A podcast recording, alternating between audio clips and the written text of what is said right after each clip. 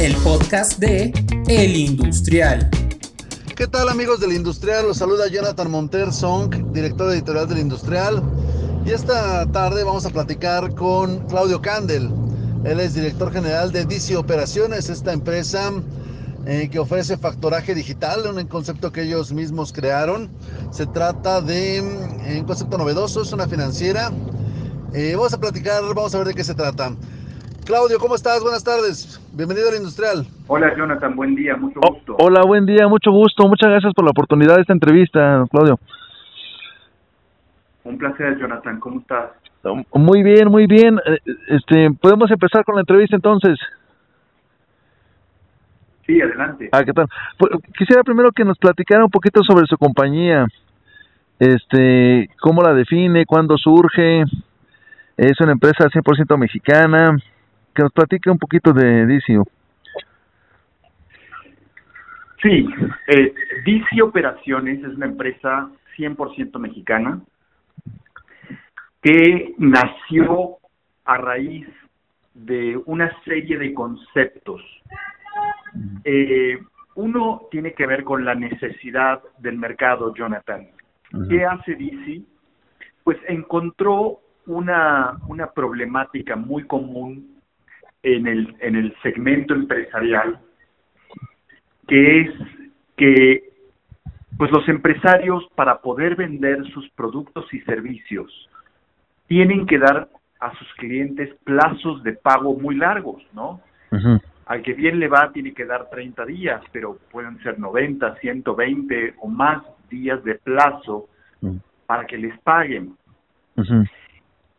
Para que nos demos una idea del tamaño de esto, más del 80% del financiamiento de la actividad comercial de México la dan los proveedores. Entonces, pues existe una alta necesidad de poder obtener liquidez inmediata por esas cuentas por cobrar, porque los empresarios requieren ese flujo de efectivo que van a recibir en meses, pues para poder operar hoy y pagarle a sus proveedores y a su gente. Entonces, y otro, otra, eh, una tercera eh, condición que, que, se dio fue que México, eh, a partir, digamos, del 2010, eh, fue la punta de lanza a nivel mundial como país que, digamos, desarrolló, implementó hasta las últimas consecuencias la facturación electrónica. Ah, ok. Y esto es muy importante porque entonces un modelo digital de, de este tipo de producto financiero que sea innovador, disruptivo, incluyente, que pudiese llegar a, a, toda la geografía de México y que pudiese alcanzar a todo tipo de segmentos, pues solamente podría ser posible eh, a través de un modelo digital.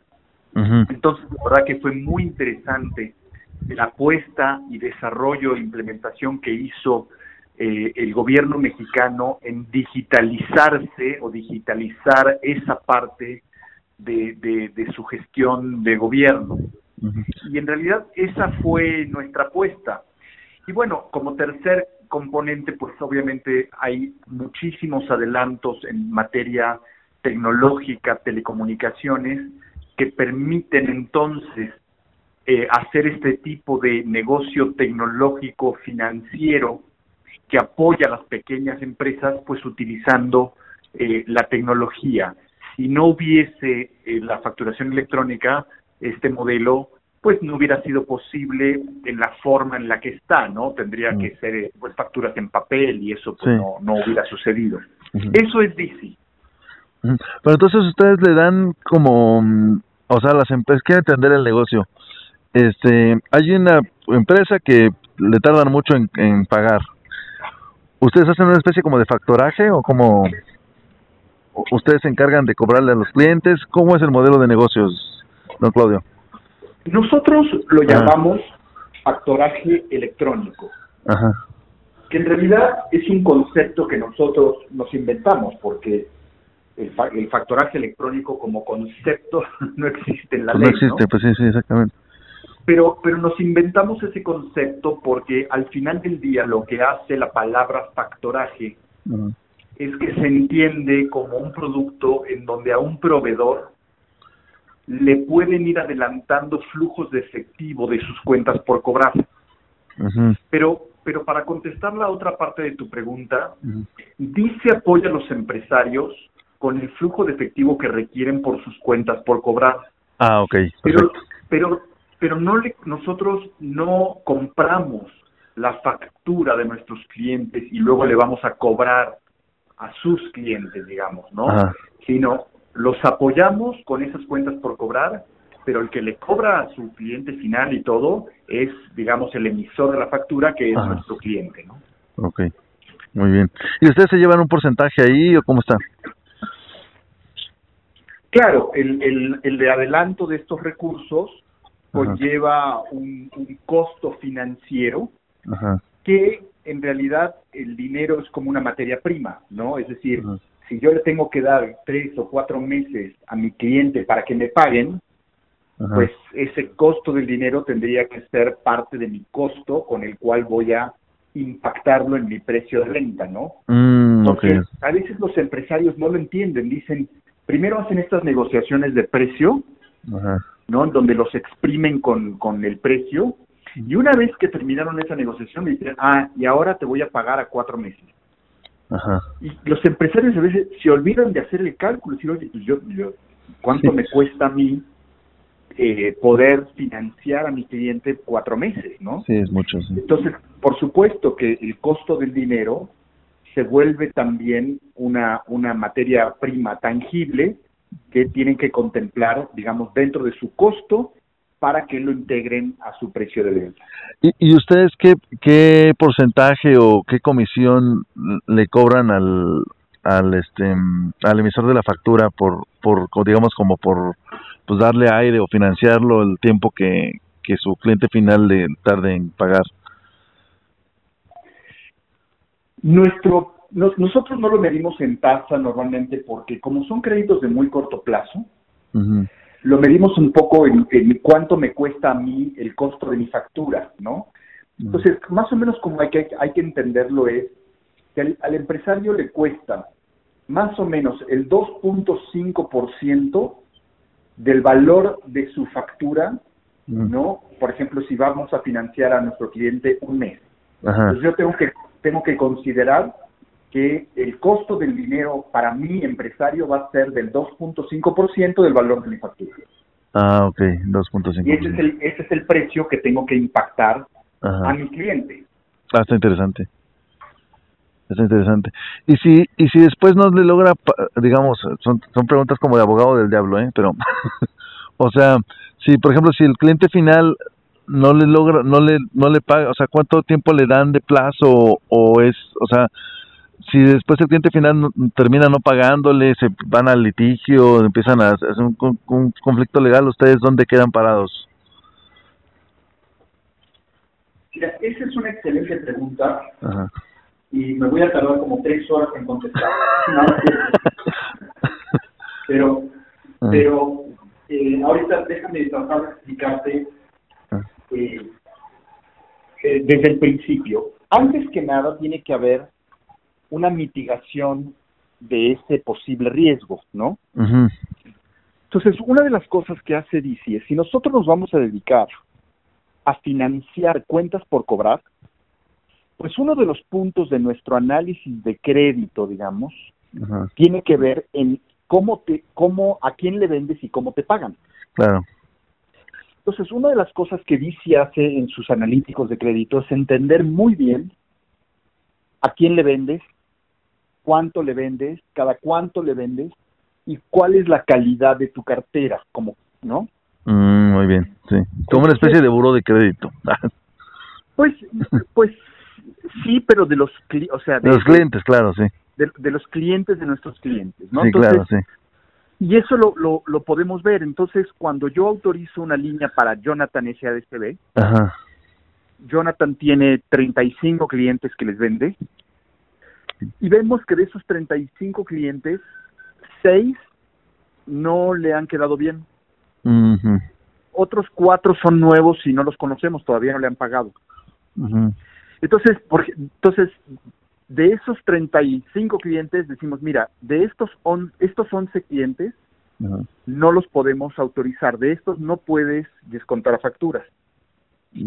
Y de eh, los otros lo puedes hacer este sin problema. Ahora, también esto, esto es un poco cómo mitigamos ese, ese posible riesgo de cobro, aunque pero aunque hagamos esto, Jonathan, claro que también puede haber eh, eh, estos riesgos de atrasos de más de lo normal o inclusive incobrabilidad, ¿no? Sí, claro, pues sí, de repente que ya no le pagaron, ¿no? Puede ser. Entonces, eh, sí tenemos casos, muy pocos, pero sí tenemos casos y, y ahí lo que hacemos es Dice apoya a sus clientes, a eso nos dedicamos, a apoyar empresarios en sus ciclos de flujo de efectivo. Entonces lo que hacemos es que le decimos a nuestro cliente, mira, yo no puedo tomar el riesgo final de tu factura, me lo vas a tener que liquidar con recursos propios. Ah, Pero bueno, pues lo apoyamos y decimos, mira, hiciste un mal negocio, ¿no? Eh, no te pagaron, este eh, y, y, bueno, pues mira, te doy, dependiendo el tamaño de la factura, te doy eh, eh, cuatro meses de más plazo para que me pagues, o seis, o un año. Ah, porque bueno, esas cosas pasan, ¿no? Sí, claro, sí. Y, y es, es, hay que, si nosotros nos dedicamos a financiar la actividad comercial, pues tenemos que entender que en la actividad comercial suceden muchas cosas y desafortunadamente en México suceden cosas a veces muy feas porque tú sabes muy bien que el crédito más blando es el del proveedor. Claro. Al proveedor le hacen lo que quieren, ¿no? Sí, sí, sí. Entonces, bueno, pues la idea es que si queremos apoyar, pues tenemos que entender esos ciclos y, y tratar de apoyar a nuestros clientes en las buenas y en las malas. Sí, es, un, es una constante que los empresarios se, se, apoyen de sus proveedores. Eh, eh, eh, dígame una cosa, don Claudio, el, la, ¿ustedes están regulados como una como una financiera o como cómo está el tema de su regulación? Nosotros estamos regulados como una financiera, tenemos un permiso, somos una SOFOM, SOFOM. y tenemos una tenemos que tener una autorización por parte de la Comisión Nacional Bancaria y bueno tenemos obviamente la, la, regulación de la Comisión Nacional Bancaria como de la Conducef, ¿no? Mm, muy bien, muy bien. ¿Y cómo está este eh, eh, la competencia en este mercado? Eh, no sé, llamarlo como usted lo dice, factoraje digital. Eh, ¿Hay alguna otra compañía que se dedique a lo mismo que a ustedes? cómo está este mercado, cuánto asciende este mercado, cómo está la cartera. ¿Nos puede platicar un poquito sobre el mercado?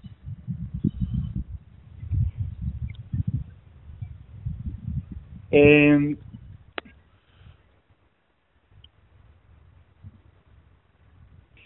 bueno.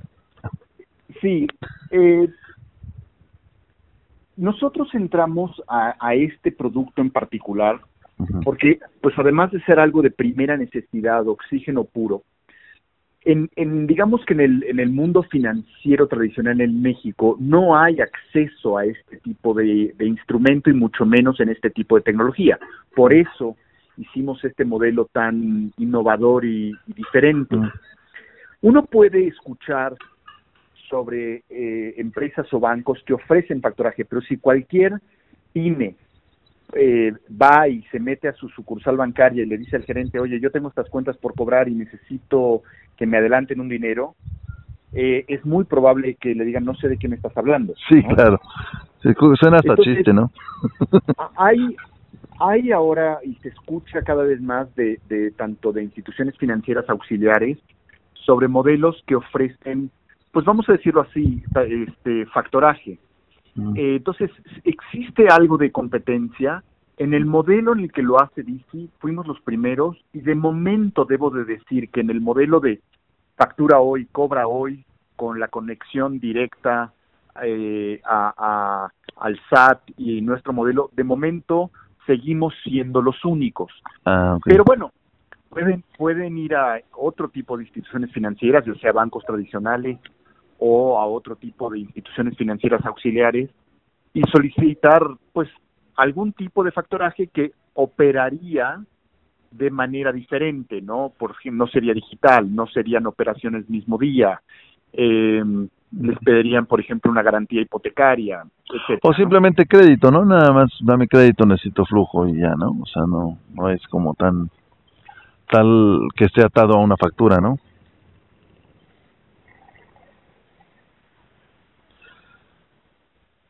Este.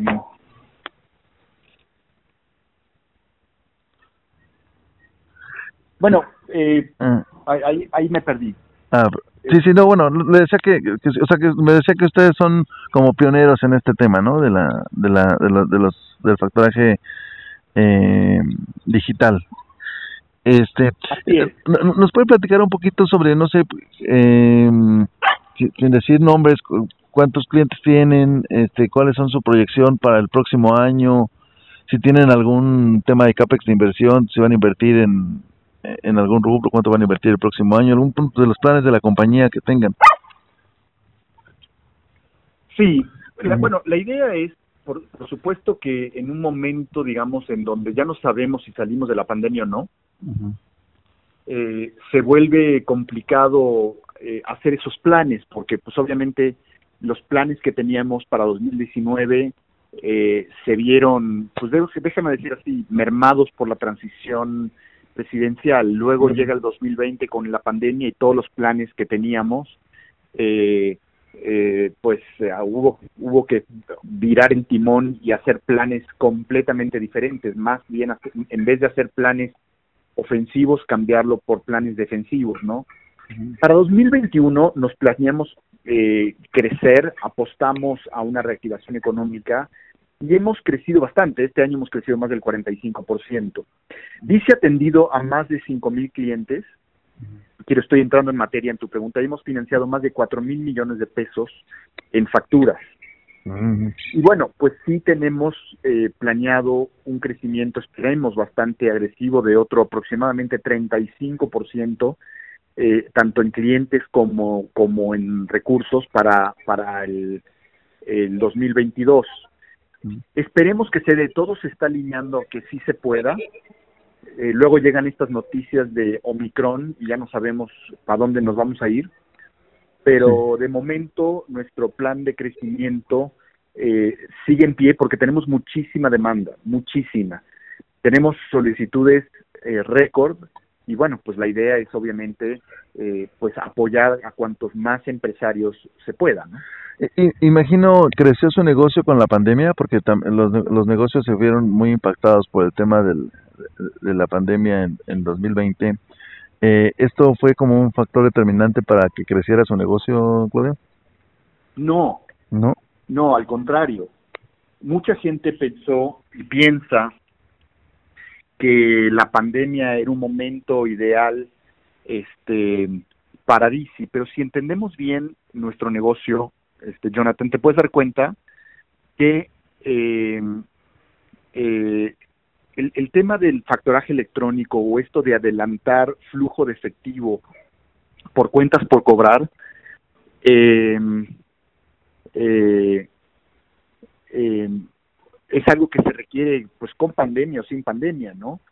Este, entonces, eh, pero durante la pandemia, pues uno toma una, una posición mucho más defensiva porque, ¿qué pasa? Que desafortunadamente el perfil de riesgo de las empresas sube. ¿Por qué? Pues porque venden menos o nada, porque porque porque eh, eh, tienen mucha dificultad de cobrar, porque se quedan con las obligaciones de pago, tanto de, de, de, de, de- de costos como gastos, como proveedores, como, como deudas. Mm. Entonces, digamos que en 2020 y, y, y, y por supuesto 2021 nos hemos visto un poco como en la tormenta perfecta, ¿no? Sí. Entonces, eh, en 2020 decidimos, de hecho, no crecer, aunque había muchísima demanda, pues sí decidimos no crecer porque pues no podíamos ampliar nuestro perfil de riesgo. ¿Y ustedes tienen presencia en todo el territorio nacional? Sí, O- nuestra operación es digital y, Ah. y sí, este, operamos en todo México. Ah, muy bien. ¿Y tienen planes de, de crecer a otras latitudes, Claudio? Como, no sé, Sudamérica, la Unión Americana, o no están sus planes? Mira, nos encantaría porque, digo, además de que en mi experiencia he estado en, muchos países y he abierto bancos en diferentes países, por supuesto que eh, el, producto es muy necesario para apoyar a empresarios en muchas partes del mundo en donde en donde parte de la actividad de los proveedores es tener que financiar a sus clientes. Aquí el tema, Jonathan, tiene que ver con que si el modelo es replicable no por el producto, sino por la tecnología, porque no hay muchos países que hayan adoptado el modelo de facturación electrónica como lo haya hecho México. De hecho, son muy pocos. Me sobran los dedos de una mano para, para decirte los países que han adoptado la facturación electrónica como México. Entre ellos puede ser Chile, Argentina, algunos en proceso, pero de manera parcial, como son Brasil, Colombia. Entonces, mientras no exista un modelo de, de, de, facturación electrónica con la, con la calidad que tiene México, pues entonces ya no sirve el modelo tecnológico, sirve el producto financiero, pero no se podría porque falta el componente tecnológico. O sea que México está adelantado en el tema de la facturación electrónica, uno pensaría que, que es al revés, que va como, siempre ve que México siempre llega tarde a muchos procesos, entonces México está muy bien parado en este tema, Claudia. Bueno, la verdad es que ahí sí debo decir que Hubo muchos que apostaron en contra. Eh, esto fue en el sexenio de Calderón cuando se implementó.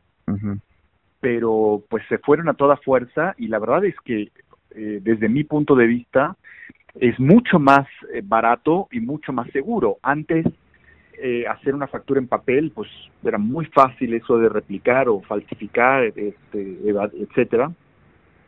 Y hoy con el modelo de facturación digital uno puede ver en tiempo real si una factura es válida o no es válida. El, modelo es inviolable. Entonces, y, operar de manera digital, pues es mucho más barato y costeable que operar con facturas en papel. Entonces, eh, la verdad, debo de decir que, que el gobierno mexicano se haya digitalizado a ese grado y claro, haber sido el primer país del planeta que lo haya logrado, pues sí, son de esos logros que, que hay que aplaudir. Como decía eh, creo que quién era que decía que no todas las no, no todas las noticias tienen que ser malas, no todas las noticias son malas noticias, ¿no? Sí, exactamente. Pues está muy interesante.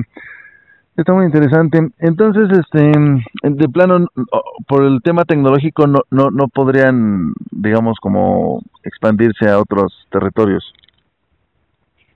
Pues mientras el modelo de facturación electrónica no sea un tema de ley, y tenga ese tipo de implementación, repito, no se puede porque tendríamos que implementar un modelo de factoraje en papel.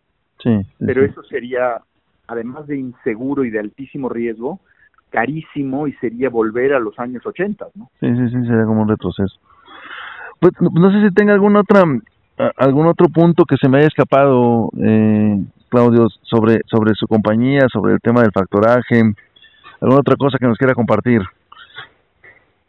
Pues solamente en realidad es agradecer el tiempo porque eh, gracias al interés que, que, le das a este tipo de, negocios es que pues también México puede avanzar, ¿no? Porque eh, ha habido muy poca penetración de los servicios financieros eh, en los segmentos, digamos, en el segmento de la, de la pequeña para abajo tipo de empresa. Y, bueno, pues que se sepa que habemos mexicanos que nos interesa y que buscamos la manera de democratizar, digamos, el acceso a todo tipo de servicios financieros que son muy, muy necesarios en, nuestra actividad empresarial. Y creo que creo que esta opción es, es, es como, como decía hace un rato, ¿no? Es oxígeno puro y bueno, pues agradezco mucho que, que la compartas. Finalmente, ¿cómo es el proceso? Si, una empresa quiere eh, pues, eh, contratar sus servicios, ¿tiene que entrar a qué página? ¿Cómo es el proceso? ¿Qué, ¿Cuáles son los requisitos? Platícanos finalmente ya un, como qué es lo que tiene que hacer. Lo primero que hay que hacer es entrar a www.dcoperaciones.com.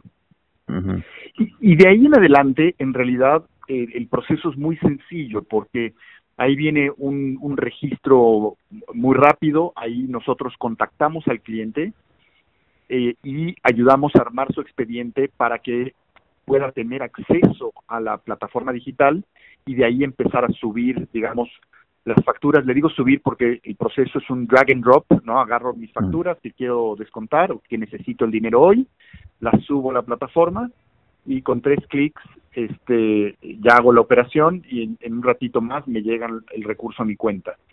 Entonces, uno, meterme en www.dicioperaciones.com. Dos, completar el expediente. Tres, tener el eh, acceso a la plataforma y, y, ya utilizarla. Y eso únicamente es para empresas, ¿verdad? Para, para personas morales. ¿Personas físicas con actividad empresarial también entran en este catálogo o no es, eh, no es su target? Sí, sí, sí eh, personas físicas que facturen y tengan que dar plazos de pago a sus clientes son bienvenidos, pues también son empresarios, nada más que lo hacen a través de una entidad jurídica, digamos, de incorporación diferente. Mm, muy bien. Ah, pues está interesante. Bueno, Claudio Cándal, yo te quiero agradecer mucho tu tiempo para, para con el industrial y, y, quiero seguir como en contacto con, contigo para saber los nuevos planes de la compañía, cómo le está yendo. No quiero, digamos, como dejar la puerta abierta. Claro, Jonathan, encantado. Te lo agradezco muchísimo. Vale. Mil gracias a los dos, a, a Jackie, por, por su tiempo. Encantados. Lindo día. Les mando un abrazo. Bueno, pues él fue Claudio Candel, director general de DC Operaciones. Eh, le quiero agradecer mucho el favor de su atención y nos vemos la próxima semana. ¡Ánimo! El podcast de El Industrial.